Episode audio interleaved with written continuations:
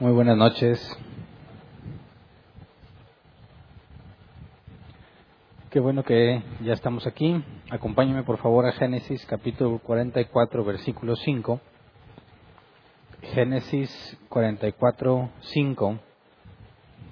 Dice, ¿por qué han robado la copa que usa mi Señor para beber y para adivinar? Esto que han hecho está muy mal. El nombre del tema es La copa de José y nuestro objetivo es estudiar el capítulo 44 de Génesis. Ya estamos cerca de acabar el libro, ¿verdad? Lo último que vimos es que, bueno, el, miércoles pasado, es que José, eh, cuando sus hermanos regresaron a pedir alimento y traían consigo a Benjamín, José los invita a comer a su casa, ¿verdad? Y estando en compañía de José, nos dice Moisés que comieron y bebieron. Génesis 43, versículo 34. Dice, las porciones les eran servidas desde la mesa de José, pero a Benjamín se le servían porciones mucho más grandes que a los demás. En compañía de José, todos bebieron y se alegraron. Y esto de que las porciones eran mucho más grandes, vimos que en el original dice que era cinco veces más que sus hermanos. Y se servían desde la mesa de José, es decir, la comida estaba en la mesa de José, que estaban repartidos en tres secciones, ¿verdad? José, los egipcios y los hebreos. Los hebreos, sus hermanos, estaban frente a él. Y las porciones iban de la mesa de José para con sus hermanos, especialmente para con Benjamín, ¿verdad? Habíamos dicho que al principio, antes de que supieran que se trataba de un banquete, los hermanos de José sospechaban que era una trampa. Vamos a Génesis 43, versículo 18. Dice, al ver ellos que los llevaban a la casa de José, se asustaron mucho y se dijeron, nos llevan por causa del dinero que se puso en nuestras bolsas la vez pasada. Ahora nos atacarán, nos acusarán y hasta nos harán sus esclavos con nuestros animales y todo. Entonces sospechaban que iban a una trampa, ¿verdad? ¿Por qué? Porque habían encontrado su dinero en las bolsas. Entonces vimos que antes de entrar a la casa quisieron ponerse a cuentas con el mayordomo, ¿verdad? Y le dijeron, ¿verdad? Oye, cuando llegamos allá a nuestra tierra nos dimos cuenta que el dinero estaba ahí, ¿verdad? Digo porque se esperaban una trampa, ¿verdad? Pero ya en el banquete se relajaron y cuando dice que se alegraron con el vino, vimos que la palabra hebrea para alegrar era shakar, se traducía como embriagarse. Pero algunos diccionarios y comentaristas bíblicos especifican que esta palabra no necesariamente indica intoxicarse o perder el control por el vino estaban un poco pasados de copas, diríamos, estaban felices por el vino. Ahora, siendo personas que están acostumbradas a beber vino, ¿qué tanto vino se requiere para llegar a ponerte feliz? Hay proverbios que dicen que al que está moribundo, triste, denle vino para que se alegre, ¿verdad? No es un trago, ¿verdad? Ni nada más una copa, es decir, tiene que haber cierta cantidad. Obviamente alguien que no está acostumbrado al vino, con poquito se va a poner feliz, ¿verdad? Pero en aquel entonces era normal consumir vino, así que tuvo que haber habido buena provisión de vino, ¿verdad? Para que lleguen al punto de alegrarse. Ahora, ellos sospechaban que iban a una trampa y efectivamente, yo lo dije el, miércoles pasado, estaban en una trampa. José está acomodando las cosas para atraparlos. Vamos a Génesis 44, 1 al 2. Dice que durante ese mismo día, José instruyó a su mayordomo para que plantara evidencia que inculpará a Benjamín. Génesis 44, 1 al 2 dice, más tarde, José ordenó al mayordomo de su casa, llena con todo el alimento que les quepa a los costales de estos hombres y pone en sus bolsas el dinero de cada uno de ellos. Luego mete mi copa de plata en la bolsa del hermano menor junto con el dinero que pagó por el alimento. Y el mayordomo hizo todo lo que José le ordenó. Ahora pensemos, ¿en qué momento plantaron eso? ¿En qué momento les llenaron las bolsas sin que ellos se dieran cuenta. Les ponen el dinero y específicamente la copa con la que José bebía. Fíjate bien, no pudo haber sido durante el banquete, ¿verdad? Porque esa es la copa en la que bebe José. Y nos dice Moisés que se alegraron en compañía de José. Así que mientras estuvieron en el banquete, nada, nada se hizo de esto, ¿verdad? O sea, no se plantó la evidencia porque José tenía su copa. Esto tuvo que haber sido después. ¿Cuándo? Muy seguramente mientras dormían. Ahora, se sabe que una persona, cuando ya consumió vino suficiente como para alegrarse, va a tener un sueño profundo, ¿verdad? Va a dormir, dicen, como una criaturita. Me dicen, ¿eh? Yo no sé. no, sí, yo sí era borracho antes de Cristo, ¿eh? entonces sí duermes a gusto. Ahora, ¿cuándo entonces hizo el mayordomo esto que le pidió José? Seguramente cuando estaban dormidos. ¿Por qué? Por lo que dice el versículo 3. A la mañana siguiente, muy temprano, los hermanos de José fueron enviados de vuelta junto con sus asnos. Entonces, ¿dónde se quedaron a dormir? En la casa de José. Y estaban tan contentitos por el banquete y lo que tomaron que debieron haber dormido profundamente. Y entonces se les siembra la evidencia, ¿verdad? Eso indica que no fue algo que José fue planeando en el camino, eso es algo que ya tenía planeado, ¿verdad? Así que cuando estos hermanos sospechaban que era una trampa, tenían razón, no era la trampa que ellos esperaban, pero sin duda era una trampa, ¿verdad? Entonces, fíjate bien, empieza a tener sentido, ¿verdad? ¿Por qué de repente José los invita a su casa, pudiendo comer en cualquier otro lado? Porque él les da vino suficiente como para que se pongan alegres, para que duerman a gusto, y entonces planta la evidencia en contra de Benjamín, ¿verdad? Ahora recordemos, Génesis 43, 23, que el mayordomo también era parte de esta trampa, de este engaño. Génesis 43, 23, cuando le dijeron los hermanos al mayordomo, oiga, este, como ellos sospechaban que los iban a atrapar por el dinero y le confiesan que ellos encontraron el dinero, dice el, mayordomo, está bien, no tengan miedo, contestó aquel hombre. El Dios de ustedes y de su padre habrá puesto ese tesoro en sus bolsas. A mí me consta que recibí el dinero que ustedes pagaron. Bueno, y luego le lleva a Simeón, ¿verdad? Pero sabemos que el mayordomo está mintiendo, ¿verdad? Y entonces está mintiendo por orden de José, porque el mayordomo no gana nada con mentirles. Y aquí vemos en el capítulo 44 que José le instruye al mayordomo que vaya y que, sin que se den cuenta, plante esa evidencia en contra de Benjamín. O sea que el mayordomo es cómplice, ¿verdad? Y desde que llegaron, José ya tenía todo listo, ¿verdad? Entonces, se revela la trampa de José, ¿verdad?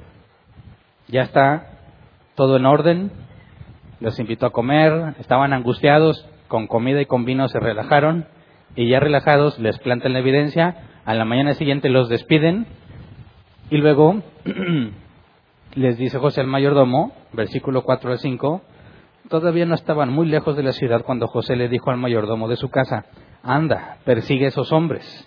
Cuando los alcances, diles, ¿por qué me han pagado mal por bien? ¿Por qué han robado la copa que usa mi señor para beber y para adivinar? esto que han hecho está muy mal. Entonces, fíjate bien, José, cuando ve que sus hermanos se van, bien felizotes, ¿verdad? Durmieron como, como bebés, se van con el alimento, regresan con Simeón y Benjamín, todo está perfecto, ¿verdad? No pudo haber sido mejor. José espera que se vayan caminando y entonces dice, ahora sí, alcánzalos. Pero fíjate, dice que es la copa que usa para beber y para adivinar, ¿verdad? ¿Cómo que adivinar? Bueno, eso lo vemos unos versículos más adelante. Por lo pronto ya está todo acomodado para que José ejecute su plan. La pregunta es, ¿por qué quiere perjudicar a Benjamín? De los once, solo Benjamín es su hermano, los diez son medios hermanos, ¿verdad?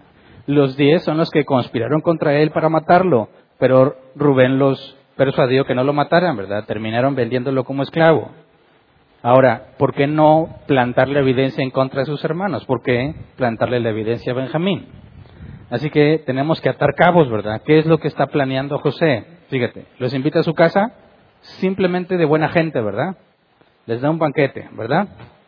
Cinco porciones más para Benjamín que al resto de sus hermanos. Les da suficiente vino para alegrarse y ya bien dormidos, planta la evidencia. ¿Qué está haciendo? ¿Cuál es su intención? Bueno, está tratando de recrear una situación. No sé si lo puedes ver. Fíjate bien. Los hermanos de José tenían muy mala fama, ¿verdad? José considera que siguen siendo iguales, o al menos no lo sabe, pero es muy probable que sigan siendo iguales. Jacob amaba más a José porque era hijo de Raquel, ¿verdad? Y eh, lo prefería por encima del resto de sus hermanos y le dio una túnica de colores. Era muy evidente que Jacob amaba más a José que a sus hermanos, ¿verdad? Sus hermanos estaban cansados, molestos, fastidiados por la preferencia de Jacob sobre José. Teniendo la oportunidad, deciden matarlo, ¿verdad? Pero el hermano mayor los disuade, así que simplemente lo venden como esclavo. Ahora, cuando José los lleva a su casa, ¿en qué se enfoca? En darle preferencia a Benjamín. Fíjate bien, si ellos, si sus diez hermanos odiaban a José por la preferencia de Jacob sobre él, y Jacob amaba más a José porque era hijo de Raquel, supuestamente se muere José, que es la versión que le manejaron, y queda nada más Benjamín. ¿A quién iba a, ver, ¿a quién iba a amar más Jacob? ¿A Benjamín o al resto de sus hermanos? Pues a Benjamín, porque también es de Raquel, ¿verdad? Entonces la interrogante de José es, ¿cómo habrán tratado a Benjamín si obviamente Jacob amaría más a Benjamín que al resto de sus hermanos, ¿verdad? ¿Qué pasaría si la preferencia a Benjamín se hace evidente aún en casa del gobernador de Egipto y luego les da la oportunidad de deshacerse de Benjamín? La copa está puesta en la bolsa de Benjamín. ¿Para qué? Para que solo él resulte culpable. Si los hermanos de José quieren deshacerse de Benjamín tal como planearon y lo hicieron con José, entonces les da la oportunidad perfecta para hacerlo, ¿verdad?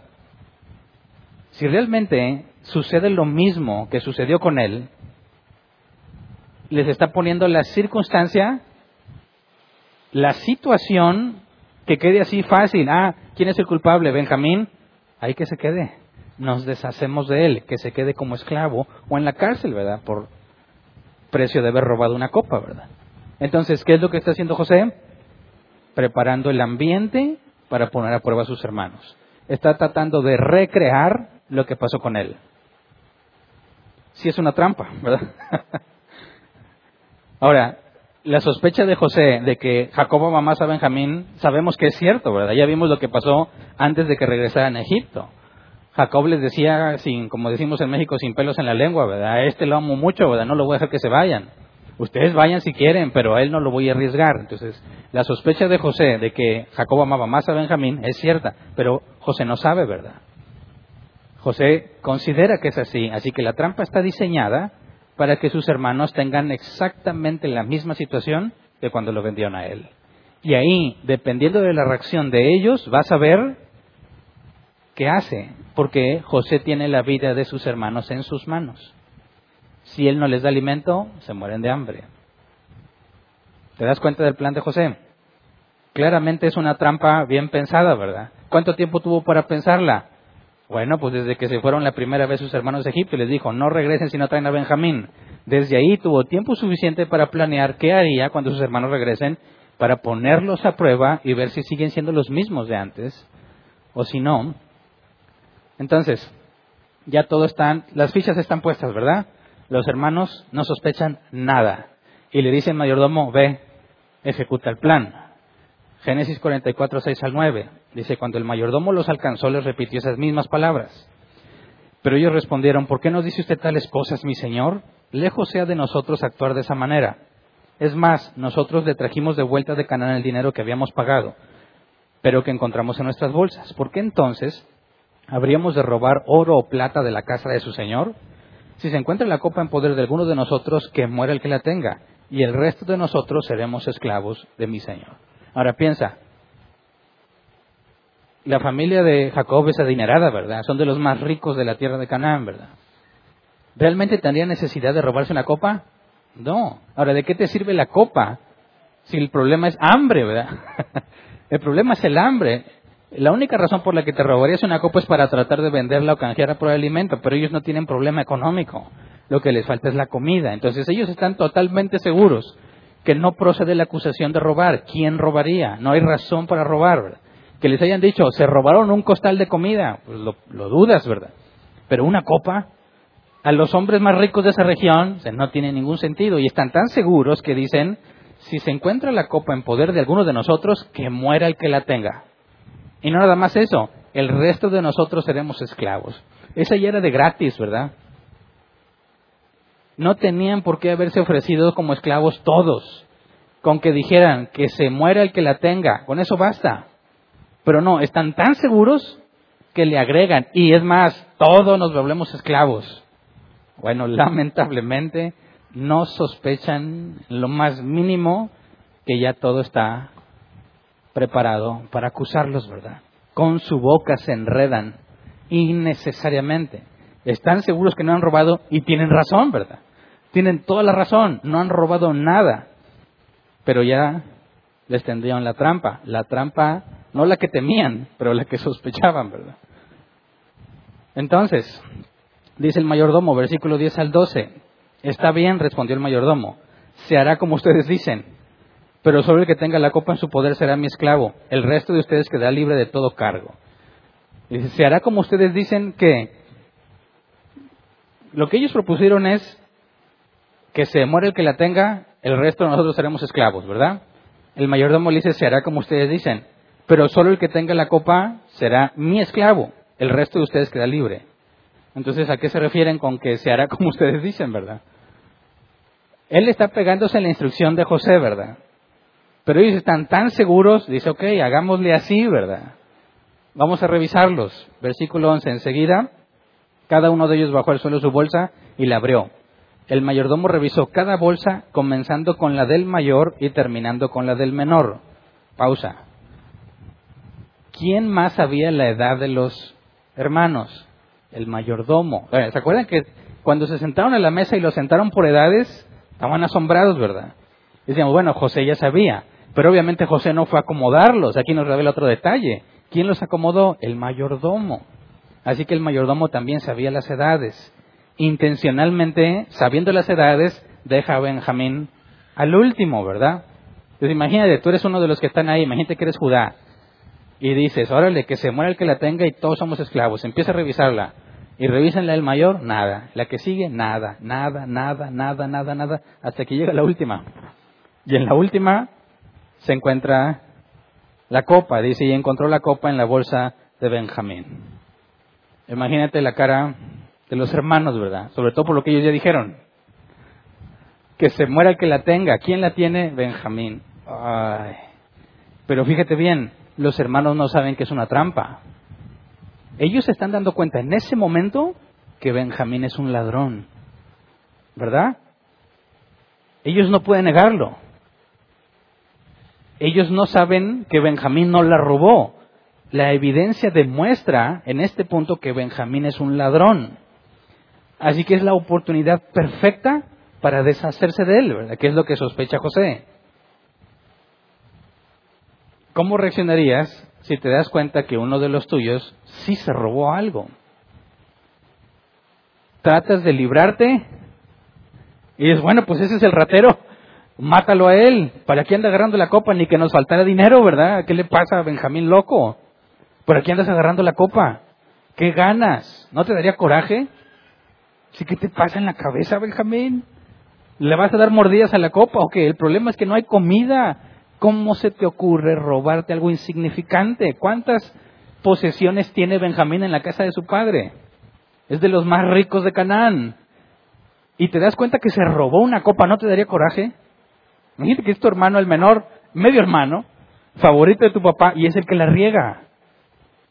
Ahora, si con José que lo único que José hacía era tener sueños donde él se veía superior, y era el chismoso que le decía a su papá lo que ellos hacían, bueno, esto es más grave, ¿verdad? Porque ahora por su culpa van a enfrentar al gobernador de Egipto, ¿verdad? Entonces, no hay forma de escaparse, ¿verdad? Con su propia lengua se enredaron. Versículo 13. Al ver esto, los hermanos de José se rasgaron las vestiduras en señal de duelo y luego de cargar sus asnos, volvieron a la ciudad. Pero aquí ya está medio raro, ¿verdad? No trataron simplemente de librarse ante el mayordomo y el mayordomo les había dicho, el que la tenga se queda, los demás váyanse. No se quisieron ir, se regresan todos con José. Ahí vienen otra vez esto. Imagínate, ahí vas de regreso con el gobernador. Ahora no tienes excusa. Sí hicieron algo malo. Y fue Benjamín, ¿verdad? Así que, dice el versículo 14 al 15, José los estaba esperando. Todavía estaba José en su casa cuando llegaron Judá y sus hermanos. Entonces se postraron rostro en tierra. Y José les dijo, ¿qué manera de portarse es esta? ¿Acaso no saben que un hombre como yo puede adivinar? Ahora, ¿qué onda con esto, verdad? Ya no se había dicho que la copa es la copa donde bebe y adivina. Y luego cuando José los ve y vienen todos tristes, azorrillados porque Benjamín es un ladrón, dicen, ¿cómo se les ocurre robarme? ¿No saben que yo adivino? ¿Qué onda con José? ¿Cómo que adivina? Algunos, encontré algunos comentaristas que dicen que dado que era el, el esposo de la hija del sacerdote del dios Sol, de la ciudad dedicada al dios Sol, y que esos sacerdotes se saben que practicaban adivinación, consideran que José también la practicaba, ¿verdad? Hidromancia se llama. Consiste en un proceso o una práctica en la que en una copa o en un recipiente se vertía agua y se dejaban caer oro, plata o piedras preciosas. Cuando caían en la copa con agua, generaba ondas en el agua y el sacerdote o el adivino interpretaba esas ondas para ver el futuro. Hay registros históricos de ese procedimiento. Y cuando José dice que esa es la copa donde bebe y adivina, está haciendo referencia a la hidromancia, ¿verdad? Entonces dicen, bueno, José terminó practicando la adivinación pagana. Pero yo no estoy de acuerdo y hay otros comentaristas que tampoco, ¿verdad? No puede ser. Si José le sirve a Dios, ¿verdad?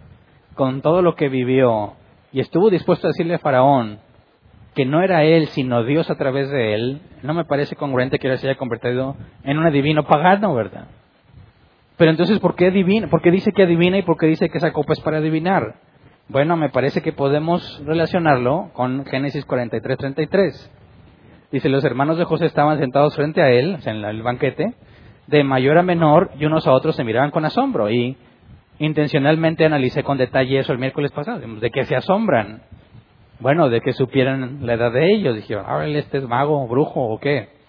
Ahora, partiendo de ahí, José puede presionarlos, diciéndoles, ustedes tienen la evidencia que yo adivino, ¿verdad? Porque, ¿cómo es que supo sus edades?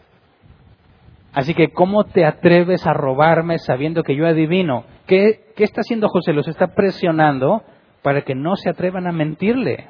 Porque si ellos están convencidos de que él adivina, no tendría caso mentir. Así que José cuando les dice, eh, ¿acaso no saben que un hombre como yo puede adivinar? Los está presionando para que no se atrevan a mentirle, ¿verdad?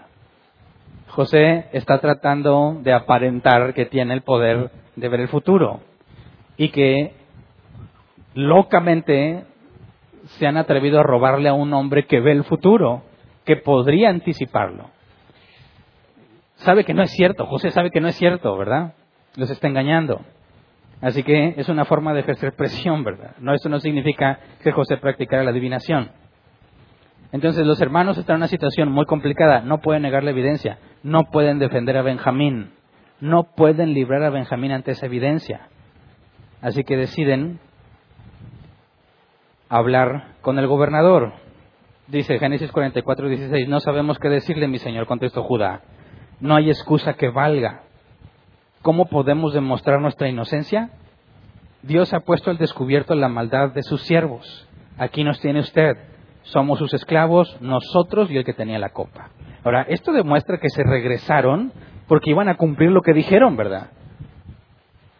Maten al que tenga la copa y todos los demás seremos sus esclavos. El mayordomo, el mayordomo les dijo que no, nada más el que tenga la copa, para que se cumpla lo que José planea. Pero ellos regresan y dicen, no, todos nosotros vamos a ser esclavos. ¿Por qué? Pero lo más interesante es porque dice, Dios ha puesto al descubierto la maldad de sus siervos. En plural, no está diciendo la maldad de Benjamín, a quien se le encontró la copa. ¿De qué maldad está hablando? No de la copa. Ellos han llegado a la conclusión que lo que han estado haciendo mal ahora Dios los está juzgando. Y los va a condenar de por vida, porque al convertirse en siervos jamás regresarían con sus familias, jamás regresarían a su tierra, se quedarían para siempre el resto de sus vidas en Egipto. Y ellos han llegado a la conclusión, en voz de Judá, y sus hermanos están ahí, y nadie se opone, o sea, están de acuerdo, todos regresaron a ofrecerse como esclavos, están confesando, no que se robaron la copa, ni culpando a Benjamín, sino diciendo, Dios ha juzgado nuestro pecado. ¿Cuál pecado? En el que participaron todos, en lo que le hicieron a José. Ellos se están dando cuenta, dicen, venimos a confesar que somos hombres malvados. En conjunto, no que Benjamín es un ladrón, somos hombres malvados y Dios nos está dando nuestro merecido, basado en lo que hicieron con José.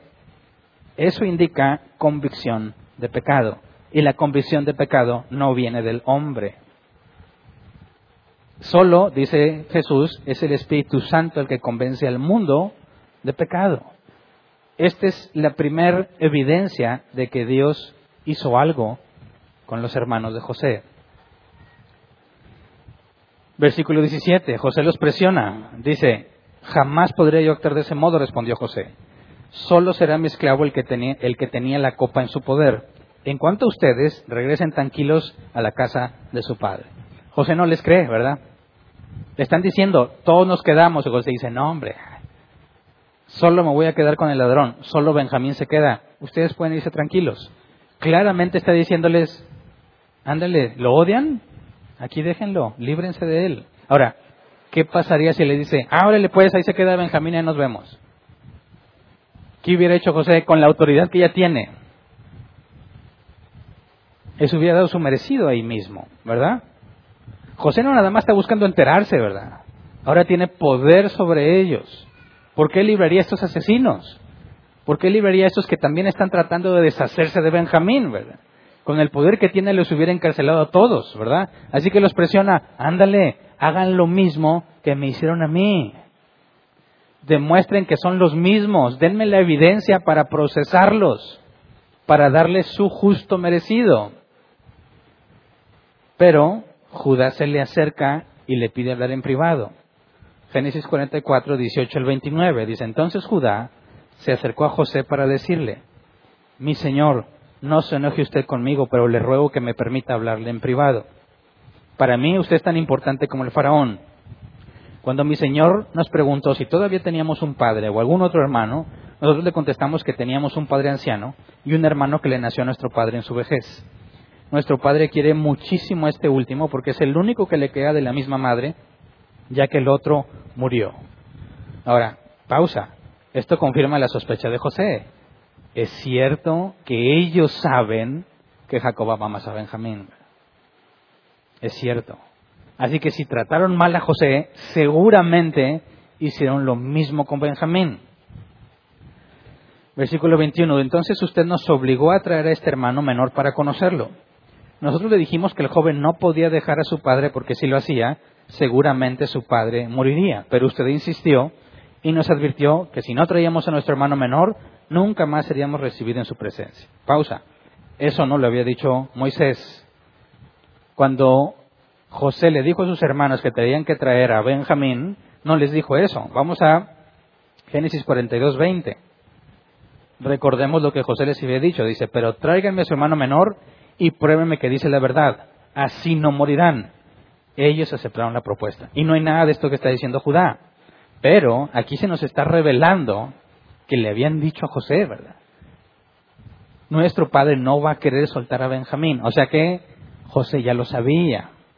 Moisés no nos lo contó a nosotros en el capítulo 42, pero aquí ya lo está revelando. José ya sabe que no iba, Jacob no iba a querer soltar a Benjamín, ¿verdad?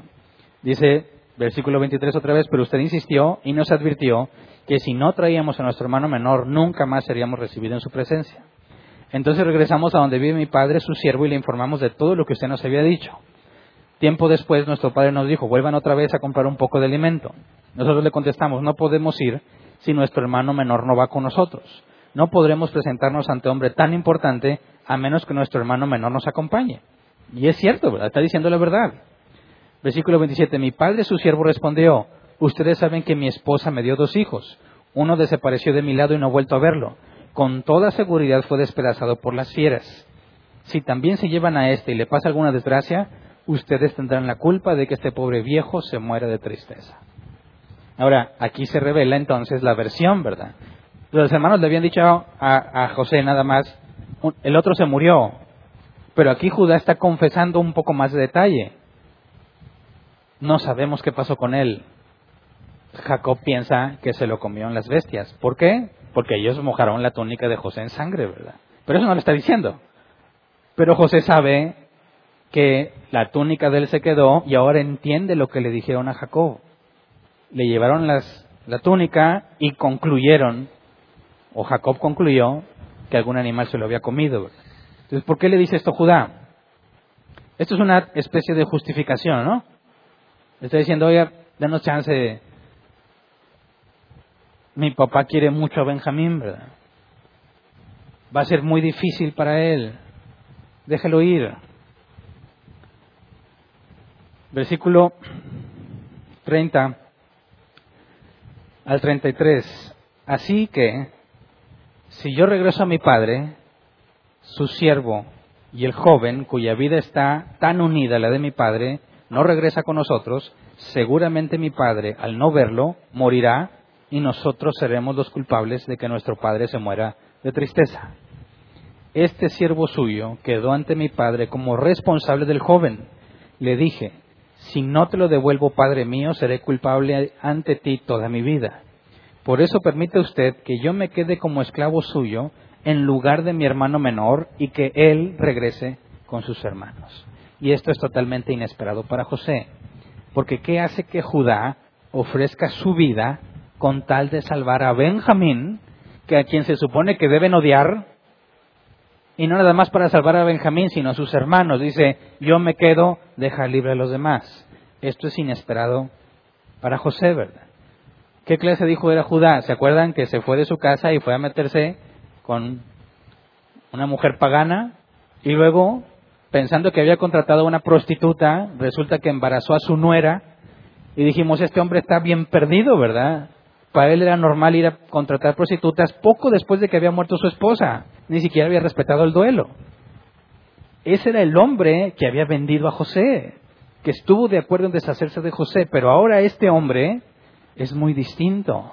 Es más, prefiere ir aparte para que sus hermanos no escuchen que él está ofreciendo su vida para que ellos sean liberados. Ni siquiera lo hace por presumir ante sus hermanos está haciéndolo desinteresadamente, está dispuesto a dar su vida por los demás. Y eso no es normal, ¿verdad? Algo pasó con él, ¿verdad? Pero ¿cuál es la razón? ¿Por qué está dispuesto a dar su vida? Versículo 34. ¿Cómo podré volver junto a mi padre si mi hermano menor no está conmigo? No soy capaz de ver la desgracia que le sobrevendrá a mi padre. Esa es la motivación no que ame a mucho a Benjamín, ni que ame a sus hermanos. No soportaría de nuevo ser el culpable de la tristeza de su padre. Es decir, lo está haciendo por motivación propia, para no causarle dolor otra vez a su padre. Y eso significa que Dios ha transformado a Judá el ser humano no hace esto por naturaleza. La Biblia dice claramente, la condenación es esta, que la luz vino a los hombres y los hombres amaron más las tinieblas porque sus obras son malas.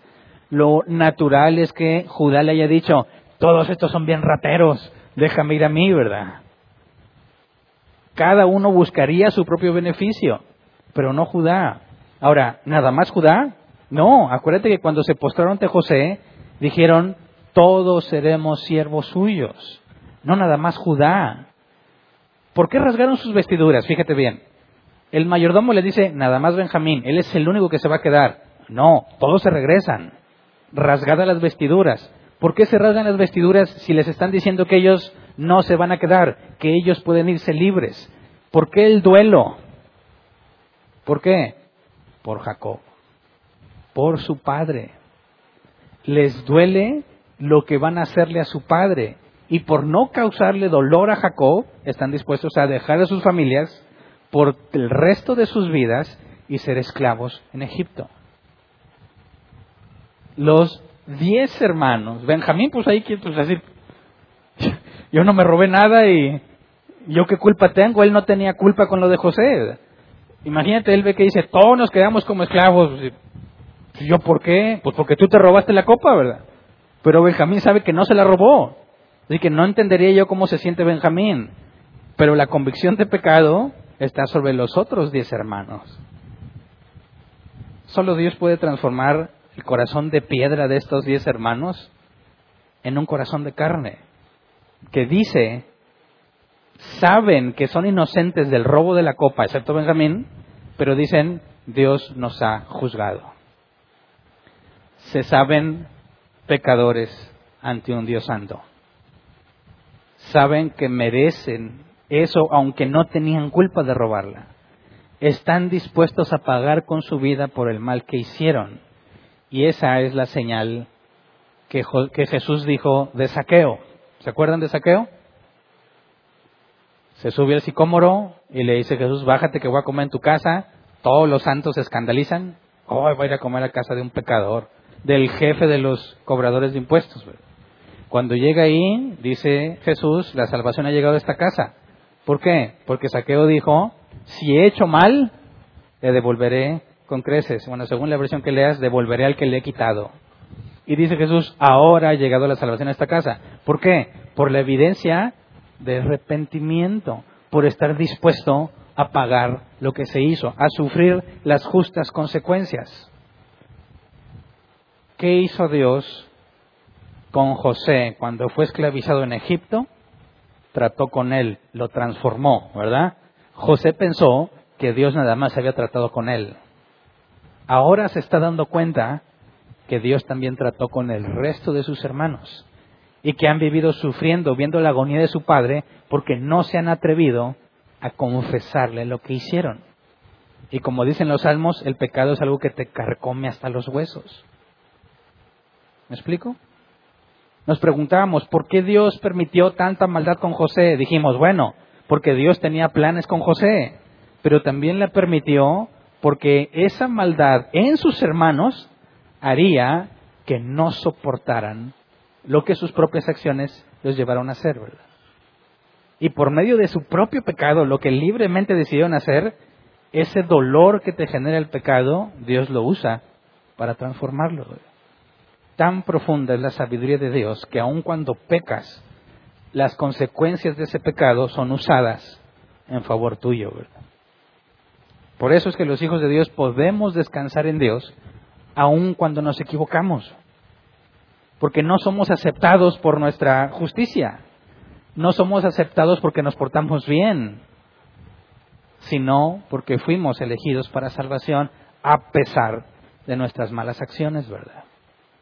Entonces, la trampa de José puso en evidencia que él no era el único que había sido transformado por Dios. José esperaba ver a los mismos asesinos y se encontró con hombres transformados. Pero ¿por qué? Piensa, ¿cómo es que Judá dice, sí, Benjamín es el favorito de mi padre y no le causa problema? ¿Por qué? El principal problema con José es que él era el favorito. Ahora dice, Benjamín es el favorito y no le causa problema. ¿Por qué? Porque tiene hijos.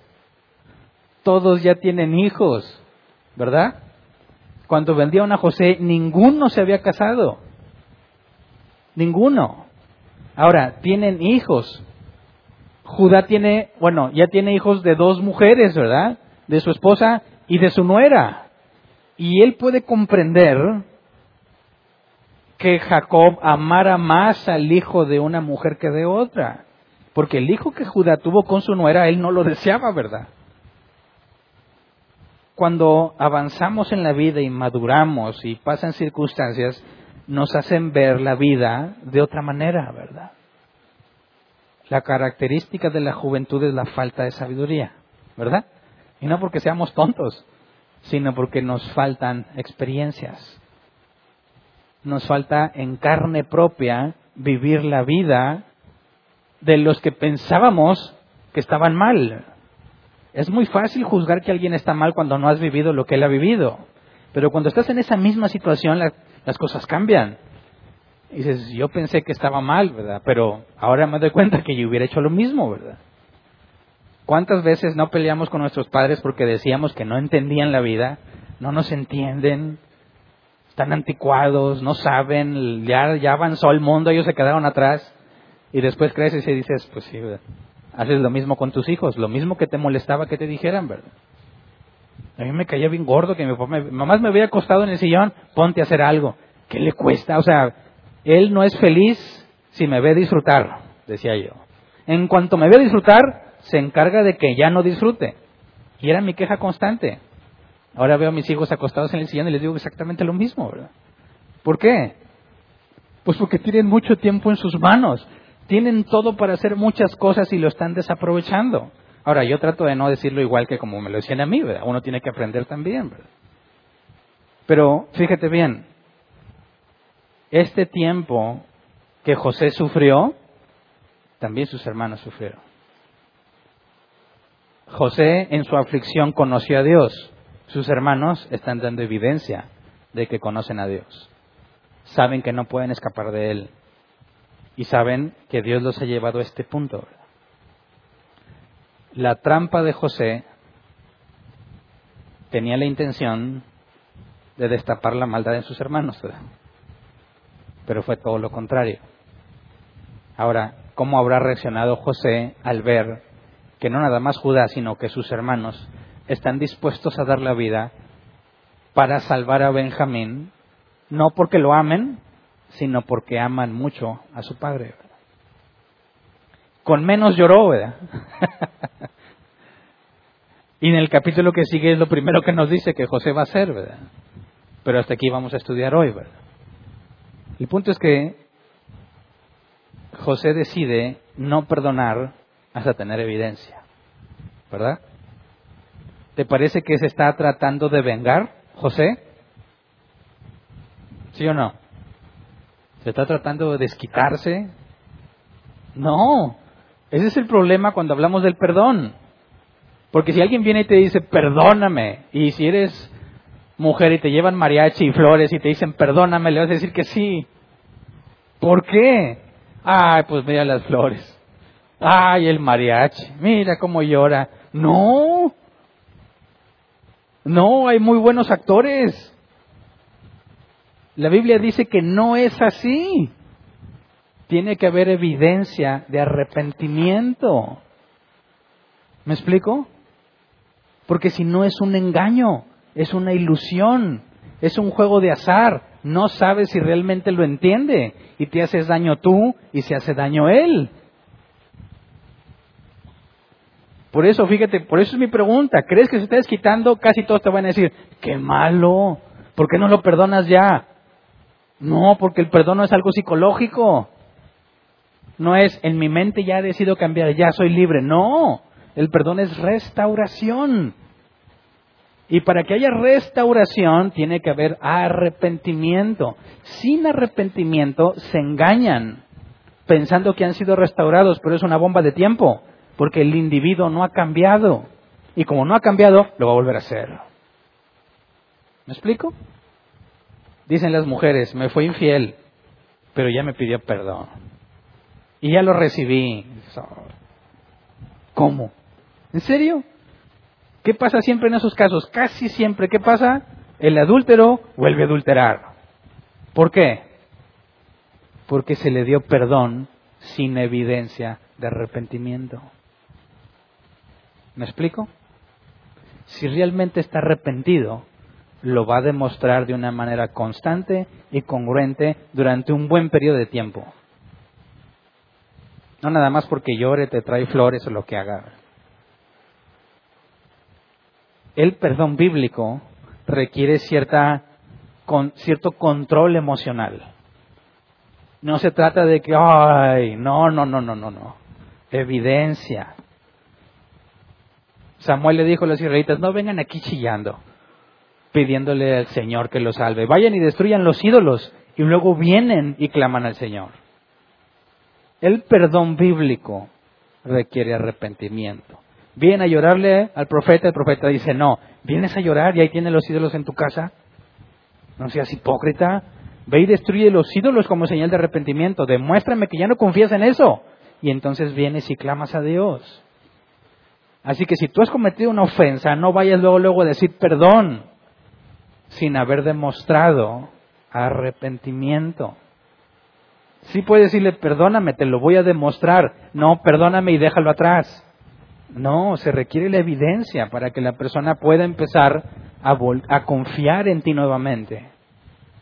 Si no tienes ni siquiera la evidencia tú y se te ocurre ir a pedir una restauración, tú mismo estás provocando un gran daño. Estás corriendo un riesgo enorme. Ni siquiera sabes si realmente te arrepentiste. Te duele, sí, pero no es lo mismo que arrepentimiento. ¿Me explico? Parece muy duro lo que hace José, pero es correcto a los ojos de Dios. Asegurarse de que puede haber una restauración, de que podemos volver a tener unidad, de que podemos volver a caminar juntos. ¿Podrán dos caminar juntos si no estuvieran de acuerdo? Tienes que asegurarte que la otra parte realmente cambió. Si no, no puede haber perdón, no puede haber restauración. José no está siendo malo. José está siendo bíblico, aunque la Biblia todavía no existía. José está actuando conforme a la enseñanza de Jesús en Mateo 18.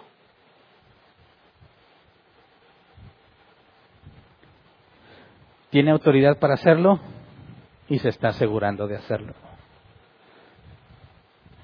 Imitemos ambos casos. Cuando has faltado, la humildad y la disposición a aceptar las consecuencias de parte del culpable, los hermanos de José, ¿verdad? Reconocer que Dios es justo. Y que él, si Él decide darte justicia en lugar de misericordia, no está haciendo nada malo, porque la misericordia no es una obligación. Si la misericordia fuese obligatoria, ya no sería misericordia, sería justicia. Pero si tú eres el ofendido, no regales el perdón. No des, dice la escritura, no des las perlas a los cerdos. Qué feo se oye, pero es verdad. Así que claramente Dios está confrontando a José y a sus hermanos y usó los planes de José para desenmascarar a sus hermanos precisamente para hacer todo lo contrario, para confrontarlos para que tanto José como sus hermanos vean que Dios ya tiene arreglado ese asunto.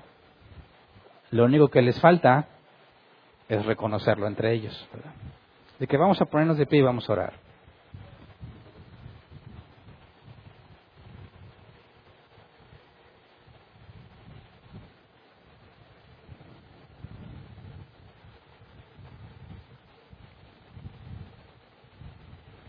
La escritura dice que el corazón es engañoso, ¿verdad?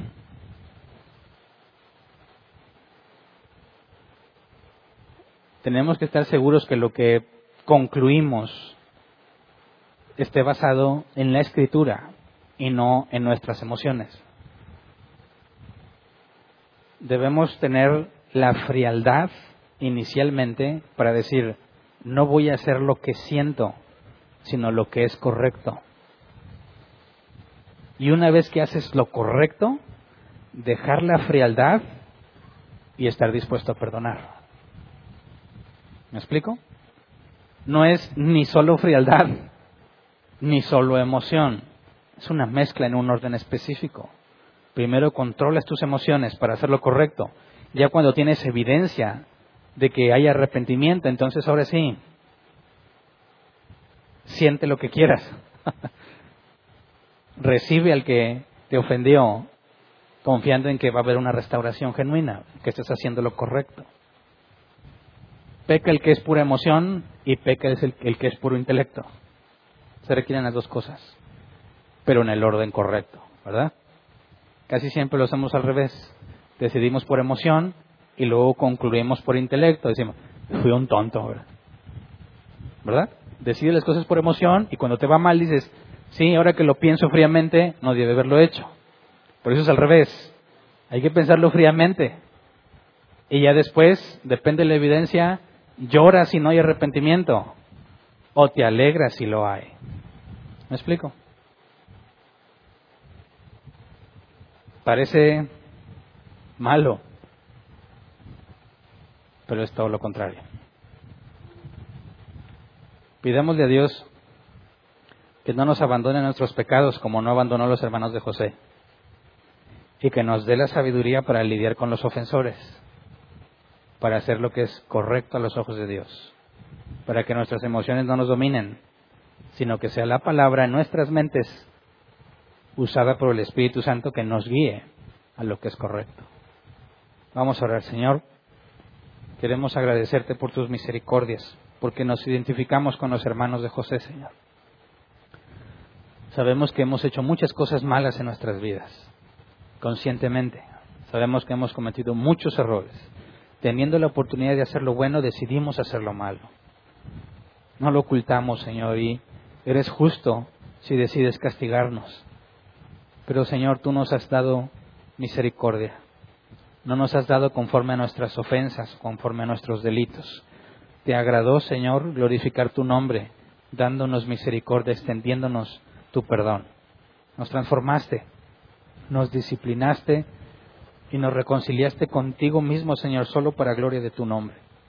Por eso te agradecemos y te pedimos que nos des la sabiduría para reconocer nuestra maldad, Señor, cuando pecamos, para pedir perdón cuando ofendemos, para humillarnos reconociendo que tú eres justo y que si decides castigarnos y hacernos pagar nuestras consecuencias, aún así sigue siendo bueno para nosotros.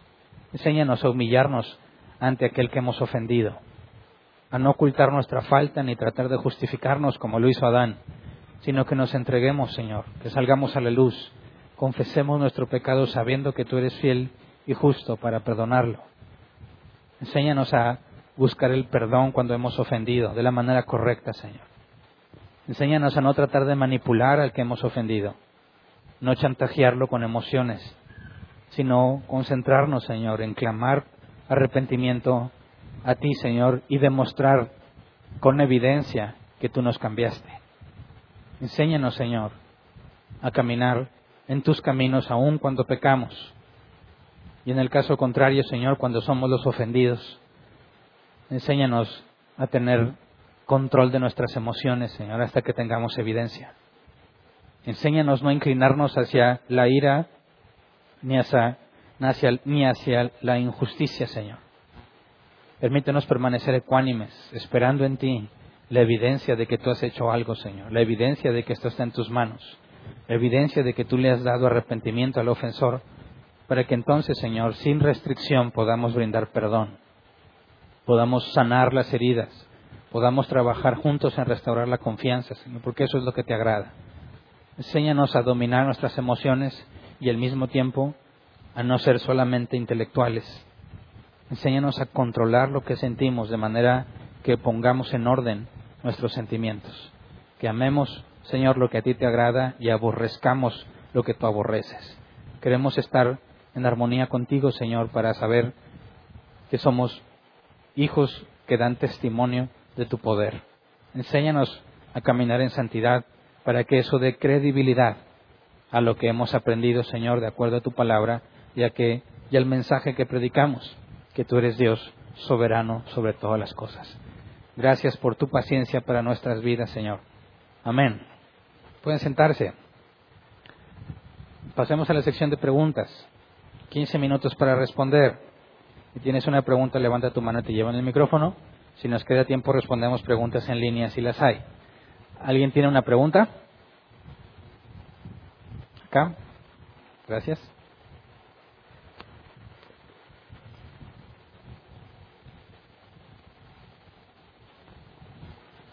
Buenas noches. Buenas noches. Hace rato comentaste ya el último este, sobre el perdón en cuestión de las infidelidades. Comentas tú que si la persona se lleva un tiempo de constante y mucho tiempo ¿ah? siendo constante y demostrando arrepentimiento, pero durante todo ese tiempo al final vuelve a caer, ¿qué pasa ahí? ¿En lo mismo? Sí. Entonces no estaba arrepentido. Acuérdate, la palabra metanoia. Bueno, es que tú comentaste que tiene que ser constante y durar un buen de tiempo, va demostrando a la pareja que cambió. Por eso, pero recordemos esto, la palabra metanoia es cambiar tu manera de pensar. Y todos hacemos lo que decidimos hacer, ¿verdad? Entonces, si tú eres diferente y dado que yo no veo tu corazón, yo tengo que asegurarme de que realmente hay un cambio en quién eres. Pero eso no significa que soy infalible, ¿verdad? La Biblia dice claramente que nosotros vemos las apariencias, pero solamente Dios ve el corazón. Entonces, no estoy diciendo que porque haya tenido un tiempo de buen comportamiento es un método, es una medida infalible para determinar que nunca va a volver a caer. pero sí estamos obedeciendo el proceso que la Biblia instituye. ¿Me explico? A nosotros se nos requiere la obediencia del proceso y de cómo es el perdón, pero ya está en control de Dios lo que realmente pase con la persona. Sería negligencia nuestra perdonar sin evidencia, ¿verdad? Cuando alguien te dice perdóname, pero sigue siendo el mismo, estamos obligados a decirle no, por incluso por amor a esa, a esa persona que está ofendiendo porque está perdida todavía en su pecado. ¿verdad? Ok, pero ok, si pones algún otro pecado también que es constante, ¿es lo mismo? Que Obviamente depende de la ofensa, ¿verdad? Yo hablé del caso de adulterio y no puedes simplemente decir, ya, ya no lo voy a hacer. No, ¿verdad? Porque es una alta traición a la confianza. No es algo tan simple. Pero si alguien dijo, oye, te voy a hablar para pasar por ti y no te habló, bueno, ¿verdad? Oye, perdóname si me olvidó. Bueno, no se requiere, ah, no, vas a estar tres meses en... No, no, no, no es para tanto, ¿verdad? Entonces, según la ofensa es lo que vas a buscar de evidencia. Ok, gracias. ¿Alguien más?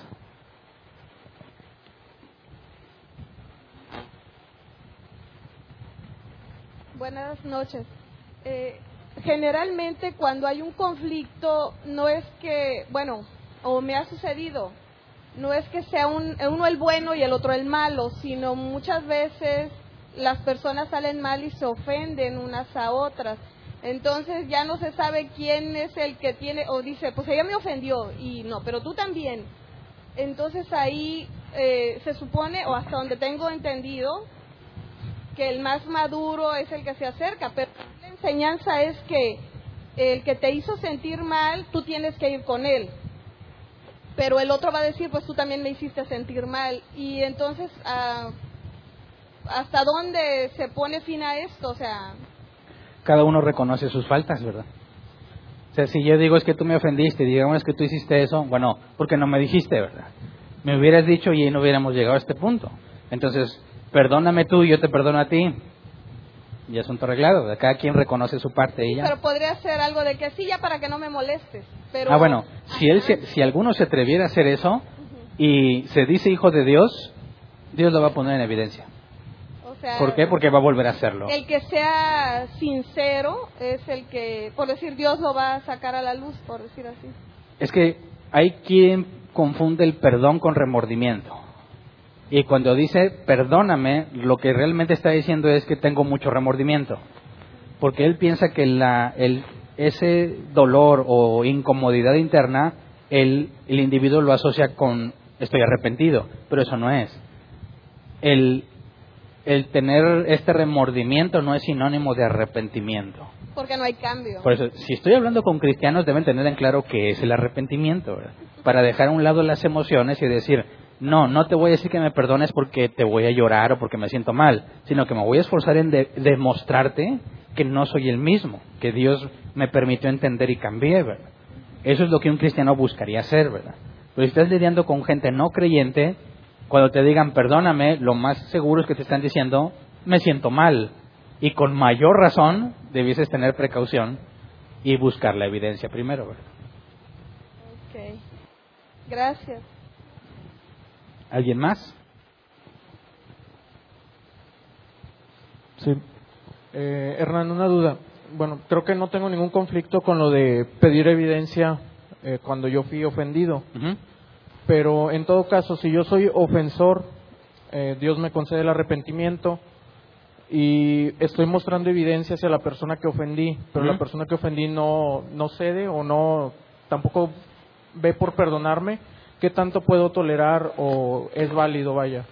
Bueno, ahí el, que, el que termina estando en pecado es el que era ofendido inicialmente, ¿verdad? Porque la Biblia dice que todo hijo de Dios tiene que perdonar, ¿verdad? O sea, si tú realmente sabes que Dios te perdonó, es imposible que no quieras perdonar ante la evidencia de arrepentimiento. Porque si Dios, dice, cuando Jesús nos enseñó, ¿verdad? Perdona mis ofensas como yo perdono a los que me ofenden. Esa es una señal muy importante. Puede haber cristianos que fracasen en esa área, pero tienen que darse cuenta que el perdón no se le puede negar al arrepentimiento, ¿verdad? Una vez que la persona ha demostrado, el perdón no es opcional, el perdón es una obligación para los hijos de Dios. Si tú no perdonas, ahí tenemos la parábola de Jesús, ¿verdad? Del hombre que le debía tanto al rey, el rey le perdonó y luego él no quiso perdonar, bueno, dio evidencia de que realmente no era eh, nacido de nuevo, ¿verdad? En ese ejemplo. no era un hijo de Dios, simplemente era un hipócrita que decía haberse arrepentido. Entonces nuestra responsabilidad como ofensores es hacer todo lo posible por buscar la restauración dando la evidencia. Pero si la otra parte se niega a perdonar, yo ya estoy libre de pecado en ese sentido. Ahora el que está en pecado es el otro y Dios tratará con él o con ella. Sí, estoy bien. Gracias. ¿Alguien más? No. ¿En línea?